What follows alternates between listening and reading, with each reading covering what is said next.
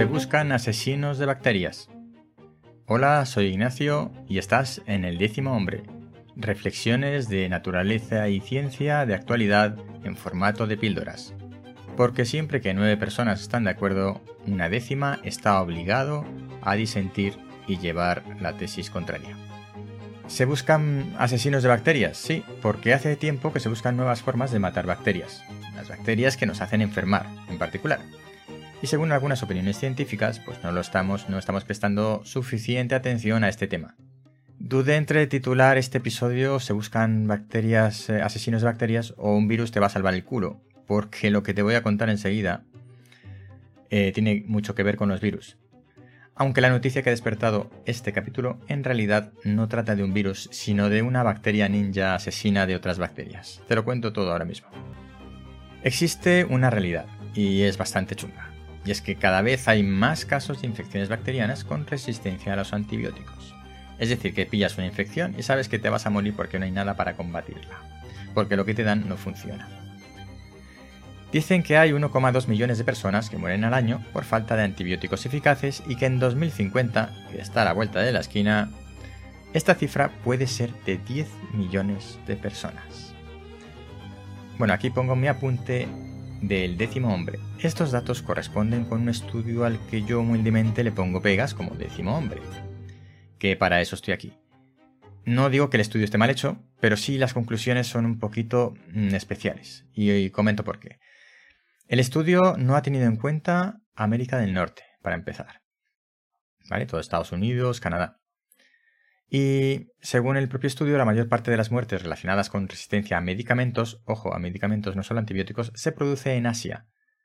Y tampoco está claro si han incluido en el estudio el sur de Europa, porque hablan de Centro Europa, pero no se sabe hasta dónde llega el Centro Europa y qué países son el Centro Europa. Nosotros en principio somos el sur de Europa.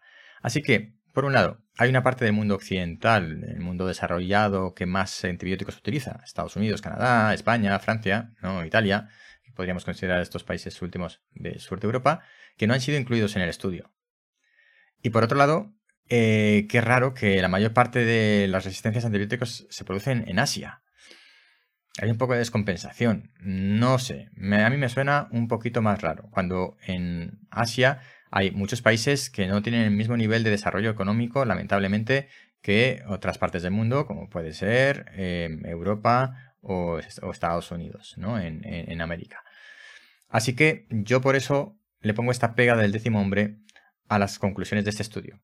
De todas formas, no pongo en duda em, el síntoma, los síntomas de este caso, y es que tenemos un problema de resistencia a antibióticos. Eso sí que es cierto. Bien, la más novedosa aproximación a la matanza de bacterias que queremos es la utilización de virus fagos. Esto es una noticia que salió recientemente hace unos meses en los medios. Los virus fagos son virus de bacterias, ¿vale? Se les llama virus fagos, porque es un concepto muy antiguo, y son virus de bacterias. ¿Qué hacen estos virus? Pues como todos los virus, matan células como condenadas mientras se reproducen. En este caso, lo que hacen es matar bacterias, porque son virus específicos de bacterias. Los virus son así de simples y malvados, mm, afecten a quien afecte. El caso es que se ha empezado a experimentar tratamientos de infecciones en personas con virus fagos como último recurso para matar las infecciones bacterianas. ¿Y qué ha pasado? Pues que ha ido bien. Se han curado.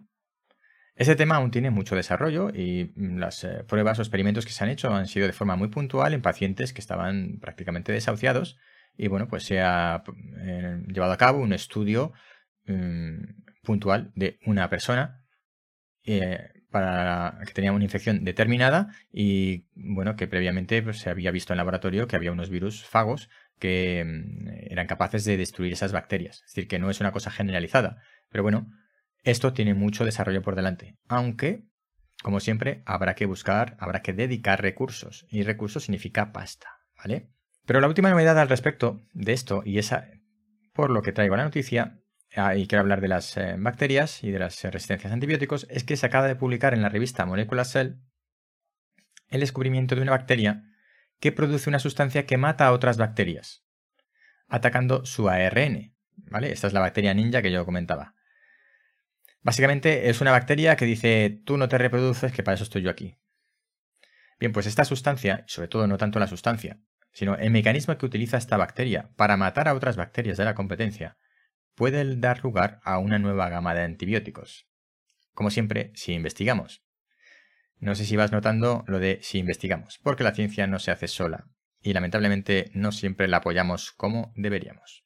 No echemos las campanas al vuelo con esta bacteria ninja ni con los virus fagos, porque hace una semana, una semana antes de la publicación de esta noticia, en la misma revista Molecular Cell, se publicó la descripción de un mecanismo de resistencia a antibióticos que usan las bacterias.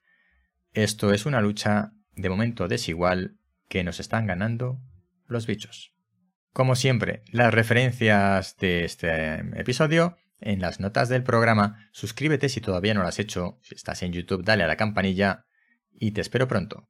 Estás en el décimo hombre.